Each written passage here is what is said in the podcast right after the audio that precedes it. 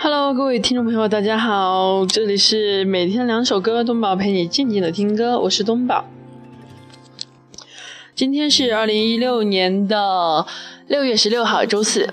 那么今天我们来为大家分享一篇东宝在今天下午看书的时候看到的一篇文章，觉得很不错，所以分享给大家，希望大家也能够喜欢，谢谢。这篇文章是。谁写的？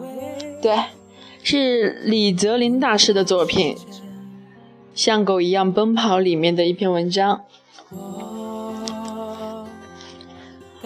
更好的世界，我是个俗人，常有烦恼。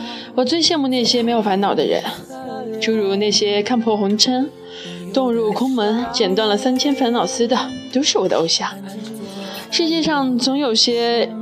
眼观景空而不惊，听闻道风亦无恙的大师，让人神往。我这一辈子都想成为这样的人，加上我的思维有些特殊，所以我常常开着篇来锻炼自己和考验自己的毅力和修为，结果就是我肾更虚或者憋得三观崩溃。进而让我觉得自己的毅力不行，修为也不足，内心更加充满了自责和悲观。记得很多年前，一个老中医亲切地握着我的手说：“大家都年轻过，少点儿。”我一头雾水，用疑问的语气：“哈？”了一下，老中医着急地看了我一眼，我的父母，然后再看了我一眼，又说。少点儿在一些事情上，我红着脸点了点头，最后走出门。爸爸拍紧拍着，爸爸拍拍我的肩膀，说了句：“听到没？少点儿。”我当时就觉得无言再面对父母。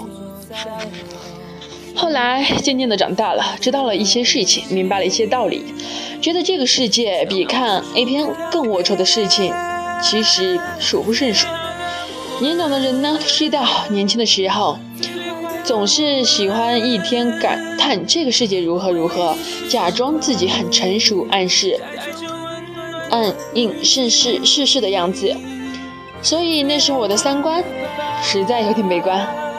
一个人看到了怎样的世界，决定了他的世界怎样。这句话是有绝对的真理的，但人总是会经历一一瞬间的顿悟，或者瞬间长大的时刻。从小就一直比较压抑，主要是因为我娘，她一直是一个处在更年期巅峰状态、从未下阶的姑娘。她说一，我绝对不能说二，我要是二了，那我的天空瞬间就会雷雨大作。然后在这种压抑下，我的性格开始和开始容易和人产生距离感。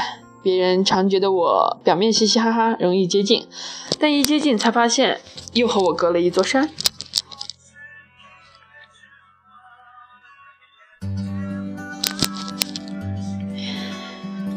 直到某年，我和娘一个激烈的争吵，争吵后才发现，争吵过完之后，我坐在房间里郁郁寡欢，心想为什么我的生活变会变成这样？然后我摊开一个本子，写下一段话：言语的暴力胜过一切枪支弹药带来的伤害，胜过一切跌打损伤，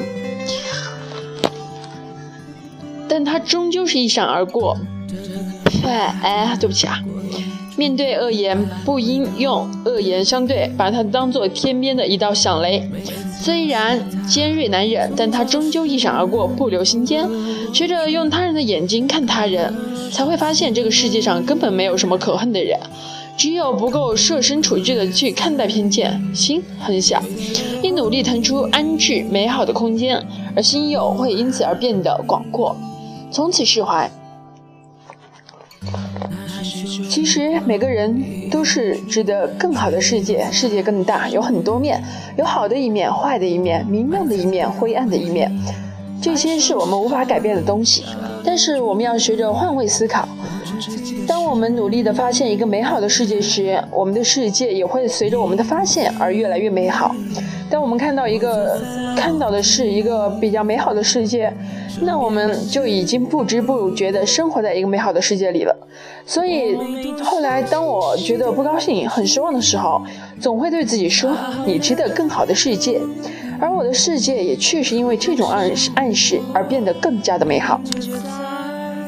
一个人永远不明确知道自己的想法对自己的生活能产生什么样的变化，但是我们要试着去努力的改变自己的想法，学着欣赏生命的过程，像一颗种子破土而出，树苗长成大树，大树绿叶满枝，开出花朵，结出果实。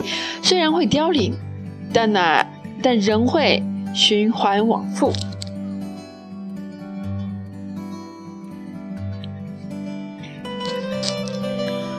后来某天，我娘又发火了，接着破口大骂。我对她说：“如果这件事我站在你的立场，我也会生气。但是你站在我的立场，其实你也会觉得我很无辜的。人之间的相互理解源于沟通。我不再像原来自己封锁了自己，然后还期望别人能够理解我。如果别人不能理解，我就会觉得孤独。这其实是一种很不成熟的状态。”别人都以为孤独来自外界，其实恰恰相反，孤独来自自身，来自过度关注自身。一个人的精力全部集中在自身自己身上，必然会孤独。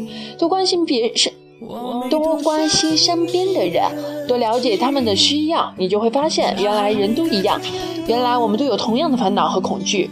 突然，你才明白，其实自己并不孤独。其实理解他人就是理解自己，然后我们就成熟了，长大了。回过头，发现曾经的一切烦恼、恐惧、不安，都只是换个角度的想法就能烟消云散的东西时，我们就会变得聪明。